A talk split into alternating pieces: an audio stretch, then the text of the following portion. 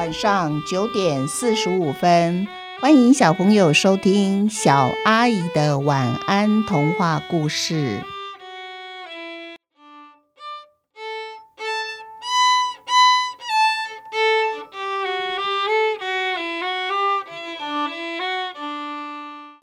黑毛兔变色记上集。黑毛兔是一只全身黑色的毛的兔子。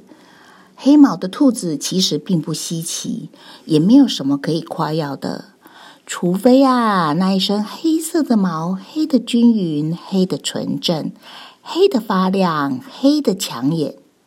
而黑毛兔的黑毛正是这样，在夏天。当阳光照耀在黑毛兔身上，黑毛兔全身都会闪闪发光，宛如许多小碎钻披在它身上一样。它的邻居白毛兔总是在黑毛兔的黑毛闪着亮光时，对它发出真心的赞美。白毛兔对黑毛兔说。黑毛兔，你真是我们附近这几里内最美丽的一只兔子了。黑毛兔对自己的黑毛情有独钟，所以啊，它对变色龙从来没有固定的颜色，整天变来变去的，一点都不以为然。黑毛兔说：“哎，这个变色龙啊，每天要变来变去，真是太辛苦了。”如果啊，它不随着环境变色，恐怕会没命呢。好可怜哦！哪像我，我一身黑黝黝的。白天呢，我遇到敌人，我就随便往黑暗的地方躲起来。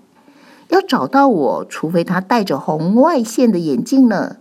那到晚上更不用说啦，我和晚上是同一个色系的哦。啊，黑毛兔对自己的黑毛还真是洋洋得意啊！黑毛兔出出生在春暖花开的三月，它是双鱼座，浪漫、迷糊，还有丰富的想象力，这些都是黑毛兔的特色。例如，其他兔子找到好吃的高丽菜，心里会想到说：“哎，我们赶快来饱餐一顿吧。”再来就想。哦，那怎么样把剩下没吃完的高丽菜给保存下来呢？这样子到了冬天才不会没有食物吃哦。可是啊，黑毛兔它不这样想，它要大家在吃高丽菜以前，先欣赏高丽菜的美。黑毛兔对大家说：“你们不要只有看到高丽菜，然后想到它的美味多汁、脆又好吃，先看看高丽菜。”它圆圆的、很结实的身体，外面呢还裹着嫩黄绿色的衣裳，这肯定是今年最流行的颜色和造型了。可惜呀，他的想象力从来没有得到其他兔子的共鸣。不过这一点都没有影响黑毛兔吃高丽菜的心情。每一次吃高丽菜的时候，他都要先想象，还有欣赏一番。然后才会把它吃进到嘴里面去。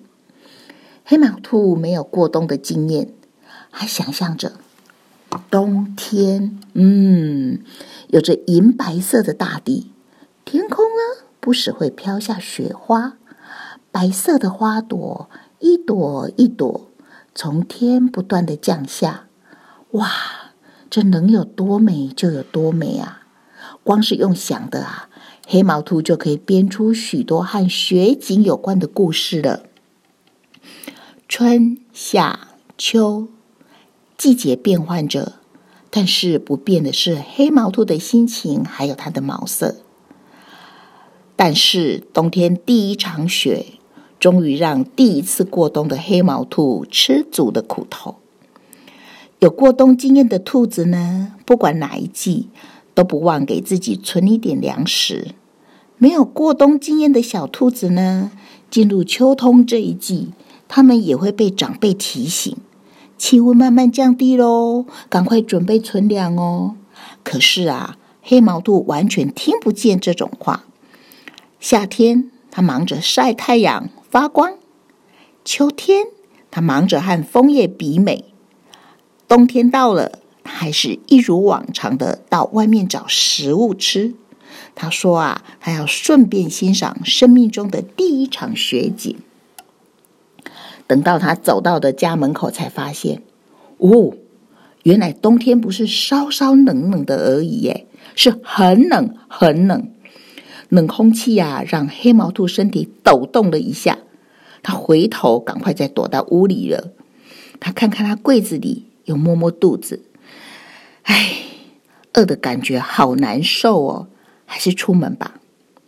他身上的黑毛一根一根、一层一层的贴紧他的皮肤。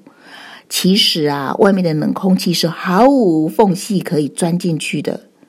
幸好啊。外面真的如他在夏天所想的一样，哎，是一片银白色的大地。哇，这种美让他可以忍受寒冷了。黑毛兔一边看着雪景，一边说着：“美丽呀，雪，白色纯洁的你，真像一个高贵的淑女，正等着绅士来邀舞。我正是那个要邀舞的绅士。来，哎。”他吟诵这首诗还没结束，肚子竟然不争气的咕噜响了两声，这提醒了他，真的肚子饿了。于是他，就只好停止吟诵他的诗。他走到平常常常去找食物的菜园里，可是菜园里为什么光秃秃一片？平时他最爱吃的菜没有，不爱吃的菜也没有。他心里想：这样子好了。如果我能找到青椒，我也会大口大口、很开心的把它吃下去。我绝不会像以前说：“唉，青椒真是一种讨人厌的食物，因为有股令人作呕的怪味道。”可是啊，他连青椒都没有找到。哎，走出了菜园，路上的树全成了秃头呢，地上一片白。落叶也不见踪影，他心里想着：“唉，这时候啊，如果能有一片又干又黄又涩又扁的落叶，我也会把它当成饼干一样，大口大口的吃下去。”唉，枯黄干扁的叶子，其实就是脆饼嘛，很好吃的。他这么样子的告诉自己。很可惜，地上什么也没有，那只是他自己空想而已。最后实在找不到食物了，黑毛兔跳到一棵树上，它啃了一小口树枝，勉强吞下去。可是它不想再吃第二口了，实在太难吃了。嘿，黑毛兔告诉自己：“想办法，想办法，快快想办法！我不是一只空有美丽的黑毛而没有聪明头脑的黑毛兔。冬天美是美，可是我不想饿死在美丽之中啊！因为饿，黑毛兔就觉得越来越冷。这时候啊，它开始发抖了。它一边发抖一边想：怎么办？怎么办？”这时候，他低头看到树根了，有了，埋在地下的树根一定藏有水分，吃起来啊，肯定比干树枝会好吃很多。于是，黑毛兔在雪地上拼命的挖呀挖的。就在他专心挖树根的时候，兔子家族以他们特殊的踏脚方式，哒哒哒哒哒的传来了紧急信号。警告！警告！附近有大野狼出没。黑毛兔心里想：“嗯，我怕什么大野狼啊？我一身黑，大野狼要找到我是不可能的。”于是他就继续低头的挖树根。今天的故事就到这边结束。我们一起想一想，小朋友，你们知道吗？如果晚上我们在路上走路，外面一片漆黑，我们身上穿着黑衣服，那么路上的车子或是其他的人就不容易看清楚我们哦。所以呢，小朋友，你们认为身上穿什么颜色的衣服在晚上是比较容易被看见的呢？小阿姨的晚安童话故事，我们下次见喽！祝你们有一个甜蜜的梦，晚安。